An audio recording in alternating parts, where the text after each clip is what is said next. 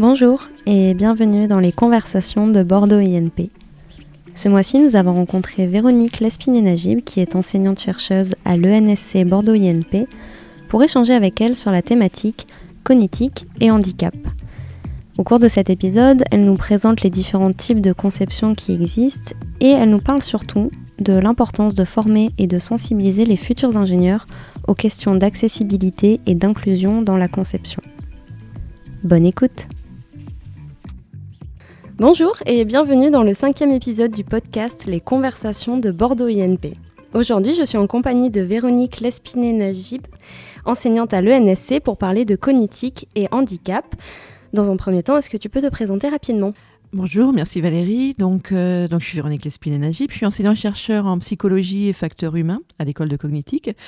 Donc, pour me présenter, ben moi, j'ai fait une formation classique universitaire euh, en psychologie et plus particulièrement en neuropsychologie. J'ai fait ma thèse avec Bernard Clavry euh, sur le thème de. Bernard Clavry, qui est donc l'ancien directeur de l'ENSC. Tout à fait, tout à fait. Ça fait longtemps que je côtoie Bernard au niveau professionnel, parce que j'étais étudiante de, avec lui d'abord et après sous sa direction euh, au niveau de, la thèse. Donc ma thèse portait sur euh, les troubles de la mémoire auprès de patients euh, notamment épileptiques.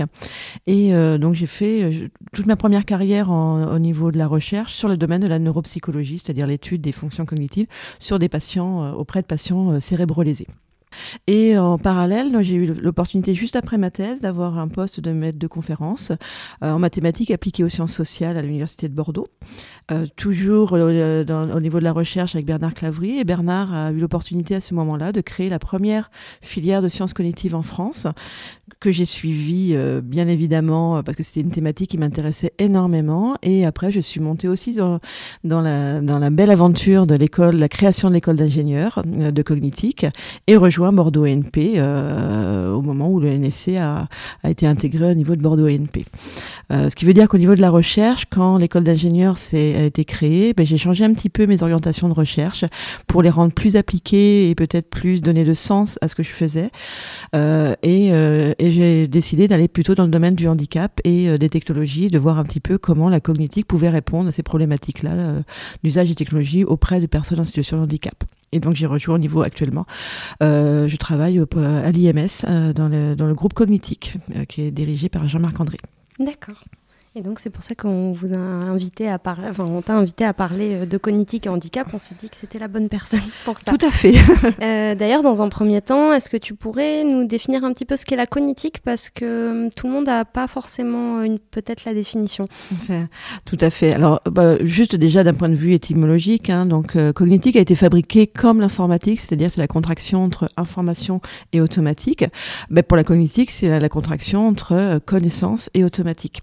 Donc on pourrait le résumer en disant que c'est le traitement automatique des connaissances, mais ça serait un peu euh, euh, restreint. Et euh, je dirais que la cognitique, il faut le prendre comme, comme une science qui va s'intéresser aux usages des technologies et de faire en sorte que toutes les méthodes que l'on va proposer va faire en sorte que les technologies vont essayer de s'adapter au mieux aux, contraintes de l'environnement, mais aussi aux contraintes des personnes, quelles qu'elles soient.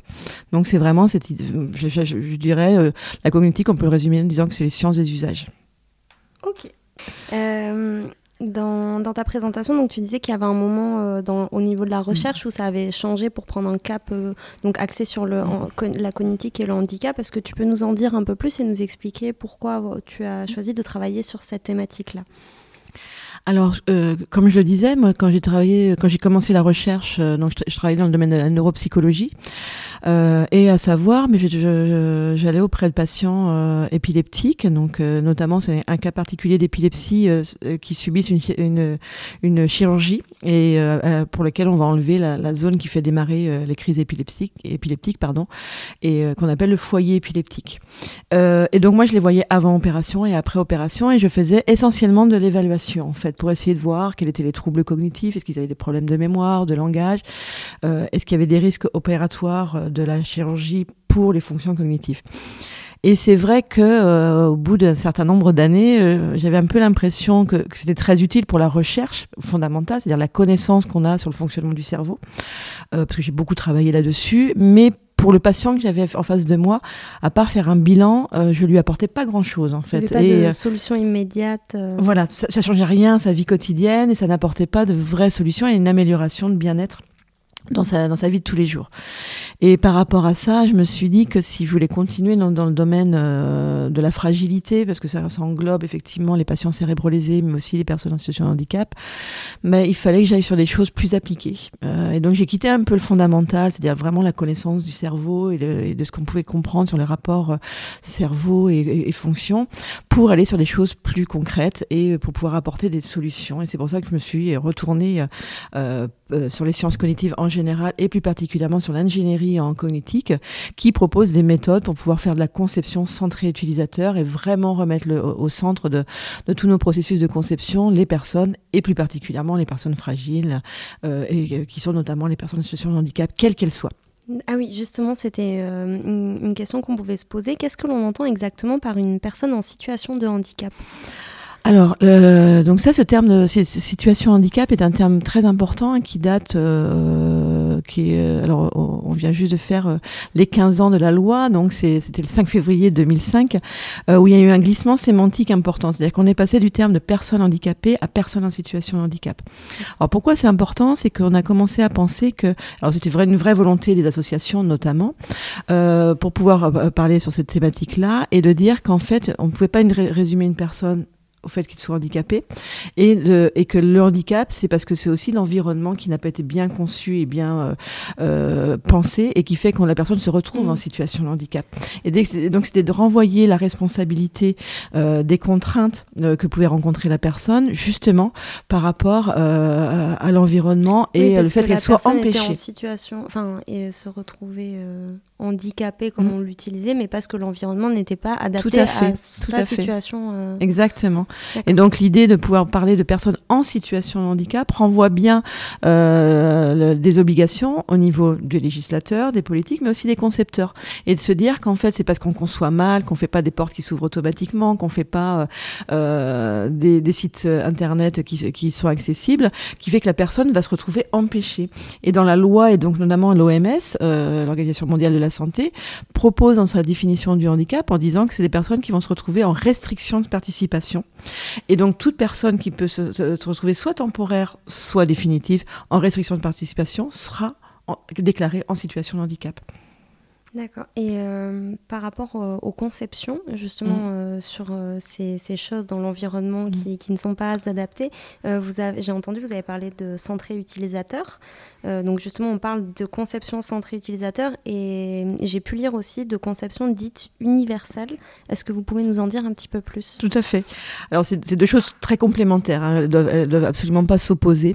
La conception centrée utilisateur, c'est de se dire qu'on va, on connaît les individus pour lesquels on travaille, pour lesquels on va concevoir. Donc, par exemple, si on prend dans, le domaine du handicap, euh, par exemple, que c'est euh, pour des personnes en situation de handicap mental, par exemple, ou handicap cognitif, ou, autre type de handicap. Et euh, on va partir de leurs particularités et de leurs contraintes, quelles qu'elles soient, qu'elles soient sensorielles, qu'elles soient cognitives, qu'elles soient liées à l'environnement dans lequel elles évoluent, et on va concevoir avec elles et pour répondre à leurs problématiques. Donc, c'est typiquement ce qu'on appelle les aides techniques, si on reste dans le domaine du handicap, c'est-à-dire qu'on va répondre à une situation précise et particulière. Donc ça, c'est utile. Hein, c'est typiquement, bah, c'est une plage braille pour quelqu'un qui est euh, non-voyant, c'est euh, un lecteur vocal qui va permettre de lire un contenu d'un écran euh, sur un... C'est ce qu'on met dans ce que vous appelez assistance. Tout à fait. Assistance ou aide technique, le terme plus, plus adapté, c'est plutôt l'aide technique. Okay. Et dans lequel on a les dispositifs médicaux, par exemple, font, font partie des aides techniques. C'est-à-dire qu'on va répondre à une situation précise dans le cadre pour pouvoir compenser un handicap. Donc ça, c'est vrai, c'est typiquement la conception centrée utilisateur, c'est de se dire, je connais bien mon groupe d'utilisateurs et je, je connais ses contraintes, ses spécificités, et je vais essayer, de, euh, en les mettant au centre de ma conception, y répondre. Donc ça, c'est ce qui permet de développer toutes les aides techniques et les assistances. Donc ça, c'est la première mode de, de, de, de, conception que, et donc on a des méthodes pour pouvoir faire cette conception-là. C'est ce qu'on entend beaucoup euh, quand on parle de UX design, c'est Tout à fait, c'est l'expérience utilisateur. Okay. D'accord. C'est-à-dire quand on fait une conception centrée utilisateur, c'est-à-dire que pendant tout notre cycle de conception, qui va de l'analyse de la demande jusqu'au développement et au déploiement, euh, c'est de faire en sorte que régulièrement l'utilisateur va être impliqué, va être testé pour pouvoir être sûr. Ce qui veut dire qu'une fois qu'on aura conçu, la personne, quand elle va utiliser et interagir avec le dispositif qu'on a conçu, quel que soit ce dispositif-là, va avoir une ben, bonne expérience utilisateur, ce qu'on appelle l'UX, c'est-à-dire avoir un bon ressenti, une appropriation, une facilité d'usage, etc. Donc ça, c'est pour le côté euh, qu'on va appeler CCU, conception centrée utilisateur, et UX. Et en parallèle, il y a une autre démarche qui, alors, qui est plutôt issue de l'architecture et notamment des Américains euh, du Nord, euh, très développée dans les pays asiatiques et dans les pays nordiques, beaucoup moins en France malheureusement. C'est ce qu'on appelle le design universel ou la conception universelle. Là, l'objectif, c'est de se dire, on va partir des contraintes maximum des personnes. C'est-à-dire, on va partir, par exemple, pour la mobilité ou un appartement ou une maison qu'on va concevoir, on va prendre les gens qui ont le plus de contraintes pour bouger. La pire situation. La pire situation. Euh, la pire situation, ben, c'est quelqu'un qui est en fauteuil électrique, par exemple, qui a très peu de mobilité au niveau des, membres supérieurs. Et donc, on va se dire, on va essayer de répondre à eux. Si on arrive à répondre à eux dans la conception que l'on fait, des gens qui seront moins atteints ou qui auront moins de restrictions vont en bénéficier. Un exemple très, très simple. Ça, ça euh, n'exclut personne. Et ça n'exclut personne. Donc un exemple très simple, c'est qu'on est tous contents qu'on est sur notre canapé de pouvoir euh, utiliser euh, une télécommande, mais la télécommande, elle n'a pas été faite pour nous au départ. Elle a été faite pour des gens qui ne pouvaient pas bouger de leur, euh, de leur lit. Et typiquement, on est très content de pouvoir ne plus avoir bougé notre canapé et de pouvoir interagir avec la télé, par exemple, ou le dispositif.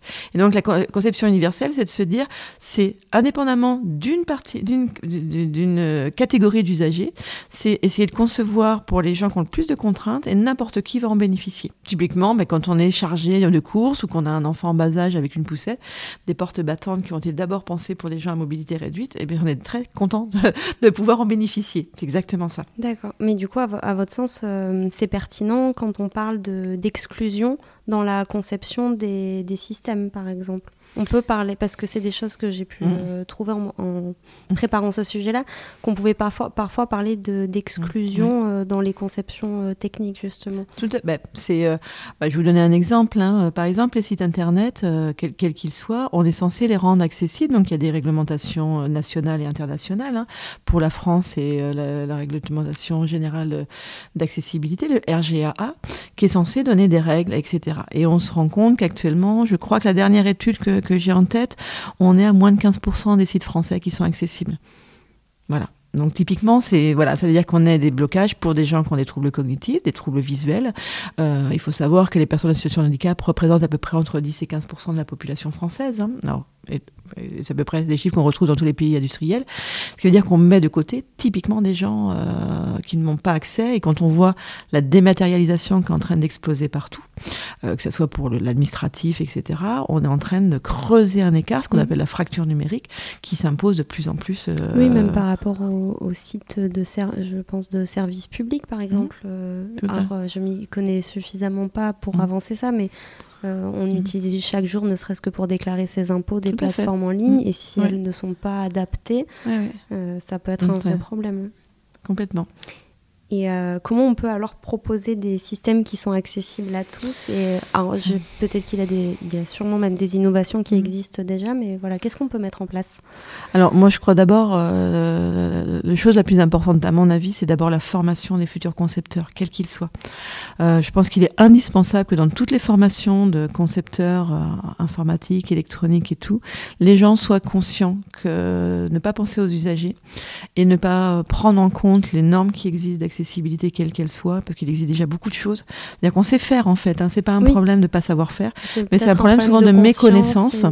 Euh, les gens sont peu formés, ou alors le voient comme une contrainte parce que c'est des normes. Euh, oui, dans l'architecture, on le retrouve beaucoup, ça, que c'est des contraintes de. C'est vécu comme une contrainte plutôt qu'une opportunité, mm. ce qui est un peu dommage. Hein. C'est-à-dire que par exemple, là on le voit, hein, c'est euh, pour un bâtiment neuf, c'est vrai que c'est un petit coût supplémentaire de le rendre totalement accessible au départ, mais quand quelqu'un qui est en situation de handicap parce qu'il a eu un accident de vie et qu'il se retrouve dans un logement qui n'est pas adapté, le rendre accessible à un coût nettement plus élevé que si on l'avait fait dès le départ. Mm.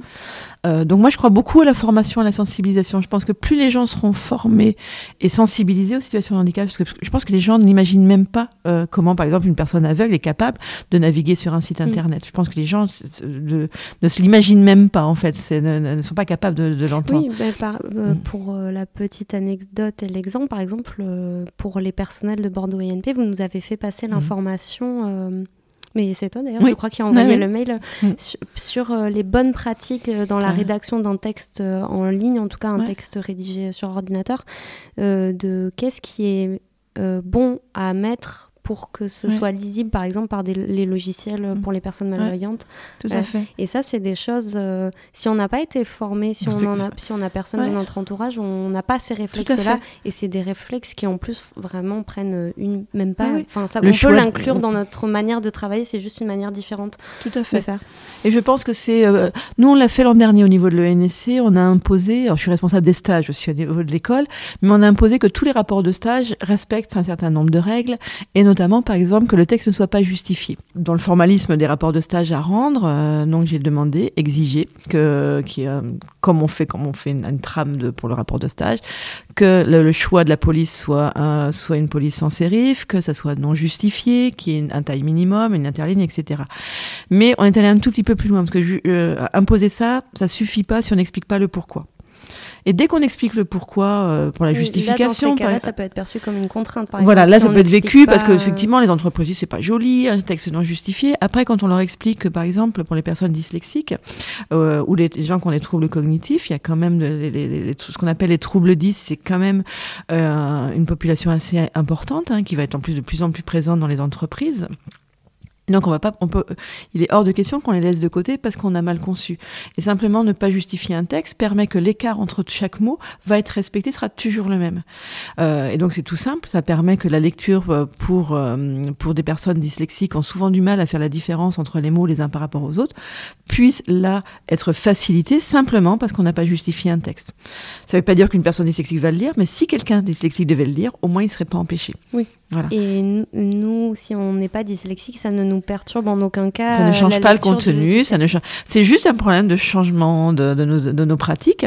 Et, et, moi, je crois beaucoup euh, qu'il faut simplement euh, permettre aux gens qui prennent conscience, en fait, que simplement, mais que le, fait de justifier un texte, d'utiliser une police avec sérif, comme on l'a fait pendant très longtemps, qu'on avait des habitudes. Alors ça, je pense que c'est quand même. Il faudra faire la guerre au graphisme alors aussi, parce que ça peut, Mais voilà, c'est-à-dire que c'est et, c'est pour ça que je pense qu'on n'échappera pas à la formation, à la sensibilisation. Parce que c'est dès que les gens comprennent conscience, ils disent ah bah oui effectivement c'est tout bête, ça change rien dans notre pratique. Euh, justement, on va revenir un petit peu sur euh, sur ton rôle à, à l'ENSC où tu es donc euh, enseignante et là dans le cas des stages c'était un exemple, mais comment l'école intègre cette thématique de handicap et cognitique dans, dans les enfin dans les formations, dans les cours j'imagine, peut-être les, les travaux des étudiants? Est-ce qu'il y a des doctorants qui travaillent sur ce sujet? Alors oui, euh, c'est vrai que euh, alors euh, on y tient beaucoup. ça fait partie des, domaines d'application. Pour pour moi, travailler en fait, si on revient à la définition que je donnais de la cognitique, c'est de se pouvoir adapter en fonction de contraintes. Et en fait, travailler par exemple pour un pilote de ligne qui doit faire de la vision nocturne, c'est-à-dire qu'on doit pouvoir imaginer quel type d'information on va pouvoir lui mettre dans son casque.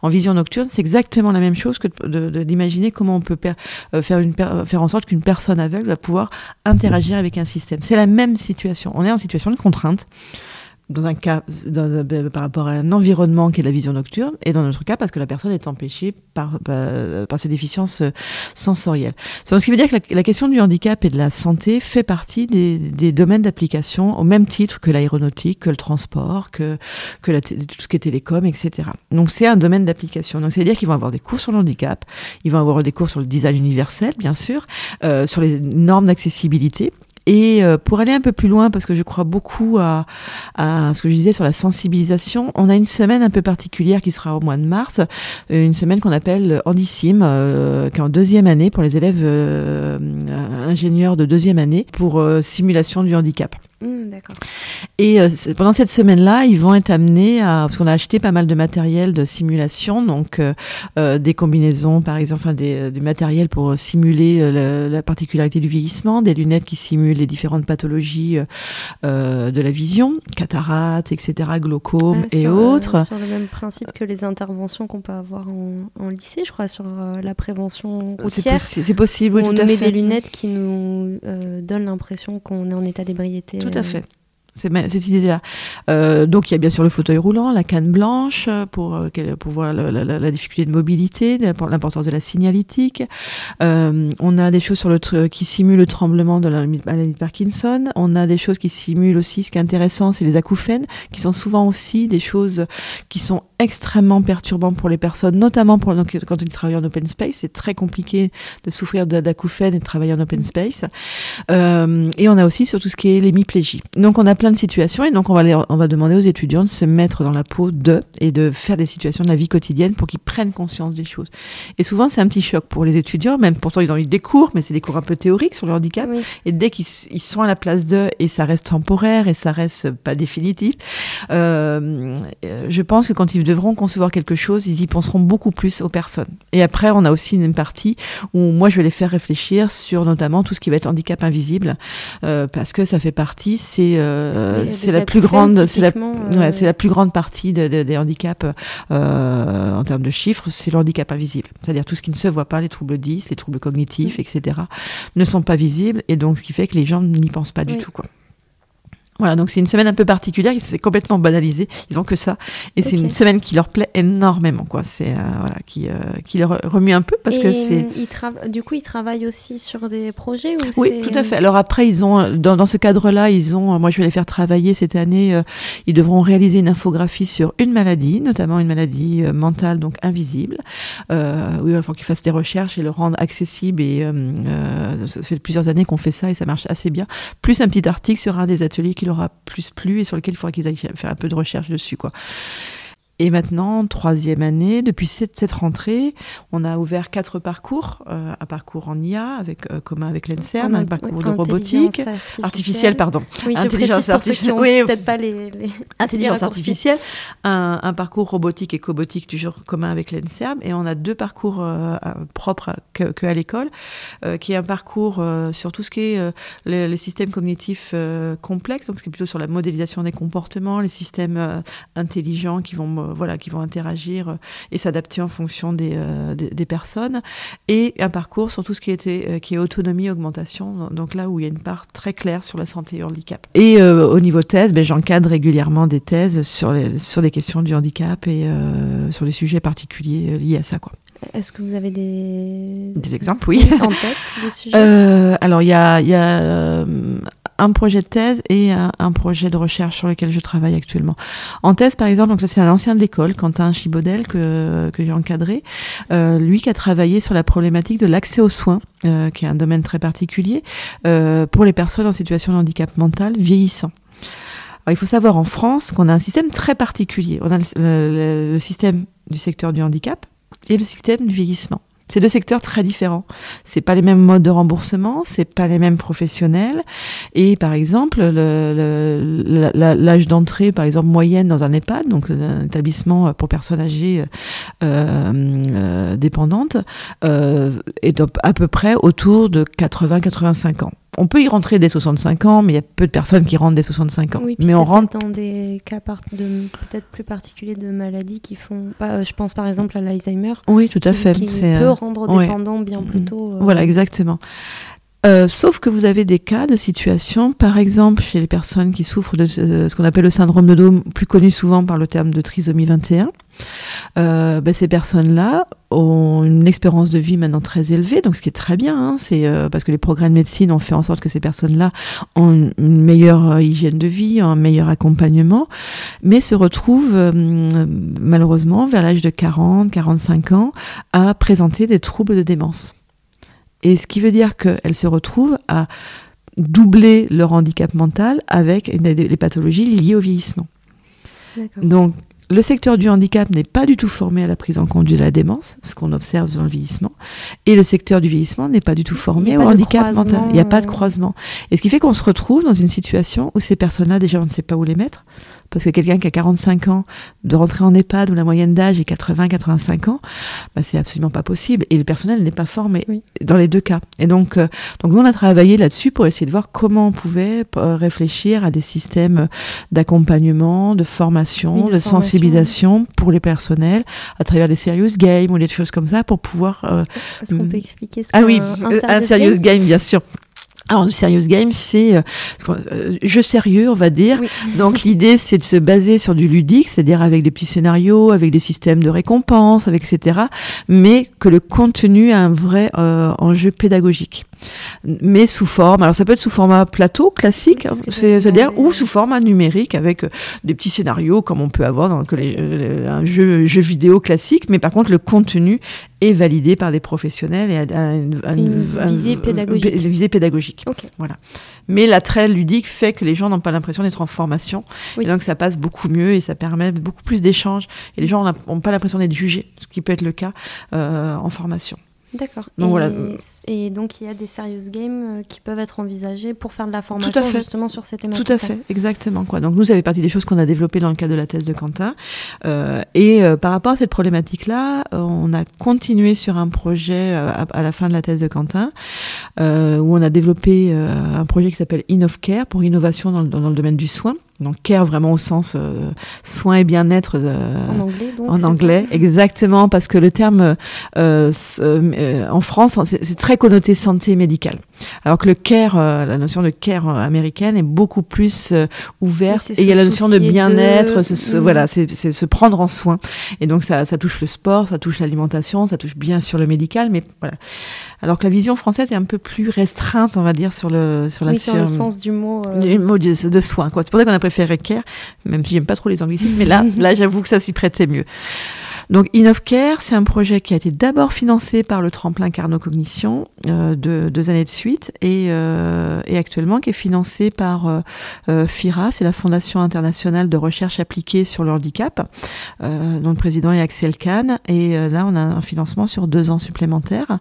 Et donc là, ce projet intègre des gens qui sont issus du laboratoire toulousain de l'IRIT, qui est donc plutôt des gens de l'informatique et des technologies spécialisés dans le handicap par contre, euh, qui ont vraiment des habitudes de travailler sur le développement d'outils euh, spécifiques. À, l'IMS, bien sûr, notre équipe, plus le groupe Productique, donc qui, lui fait de la Productique, ah, donc qui fait de la modélisation organisationnelle, notamment qui a modélisé les parcours de soins pour voir où les, à quel endroit pouvait. Euh, alors quand on parle de modélisation, ce n'est pas très radiophonique, mais je pense que vous, tu m'as vu lever les yeux interrogatifs. voilà. Alors le terme de Productique, c'est l'idée, c'est de se dire, on va essayer de, comprendre toutes les étapes nécessaires pour faire un parcours de soins. C'est-à-dire, parcours de soins, c'est, il ben, faut déjà identifier qu'on a des symptômes, il faut être capable de pouvoir, euh, donc j'ai de la fièvre, j'ai ceci. Euh, c'est euh, ce, qu'on peut appeler le diagnostic ou pas du tout? Alors c'est vraiment, c'est-à-dire que c'est des enchaînements d'étapes en fait, et à chaque étape, on va essayer de dire quels sont les acteurs qui interviennent, quelles sont les étapes nécessaires, qu'est-ce qui fait qu'on peut sortir de cette étape-là. donc on va faire, donc c'est des représentations, des boîtes et des flèches, si je résume, mais à chaque niveau, on va pouvoir dire quel est notre état en entrée, quel est l'état en sortie, et quels sont les acteurs qui, qui interviennent. Et ce qui est intéressant quand on a cette, cette approche de modélisation, c'est qu'on va pouvoir analyser à quel endroit il y a des freins et pouvoir dire quels sont les qu'est-ce qui pose problème dans les parcours de soins, à quel endroit et, pour pouvoir dire où, où est-ce qu'on peut agir et comment on peut agir. Est-ce que c'est technologique? Est-ce que c'est plutôt de la formation, de la sensibilisation, etc. D'accord.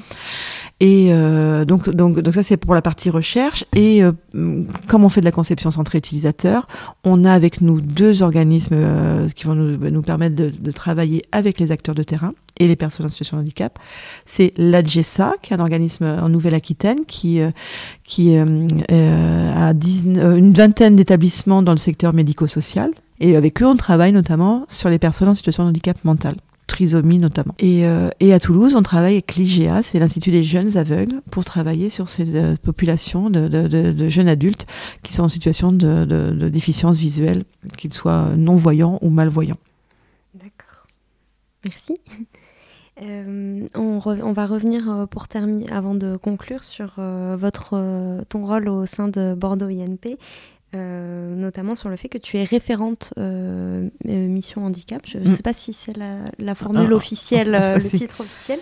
Et du coup, je voulais savoir ce qui est mis en place dans l'établissement pour les personnels et étudiants en situation de handicap, et puis qu'est-ce que ça implique, toi, dans le rôle que tu joues là-dedans alors, il faut dissocier les deux choses. Il y, a, le personnel, et, les, et, les, étudiants. Donc moi, ma mission, elle est plutôt du côté des étudiants, enfin les élèves qu'on reçoit. Pour le personnel, c'est plutôt la médecine le, de, prévention. de, prévention. qui va, qui va gérer pour les aménagements de postes, etc.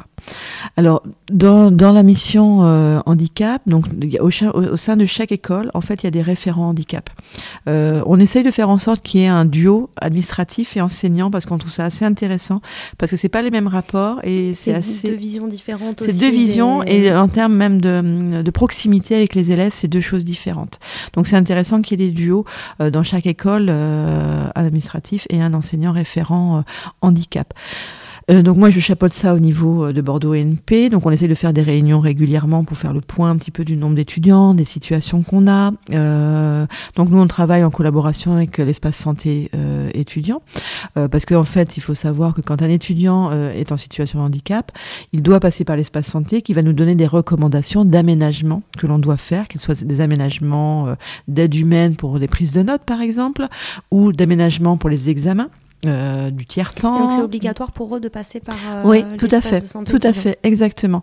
Ça fait partie des recommandations. Ils, doivent, euh, dans le statut d'étudiant, ça fait partie des, du rôle. tout à fait, exactement. une fois qu'ils sont inscrits, s'ils veulent avoir des aménagements, il va falloir qu'ils passent par ça.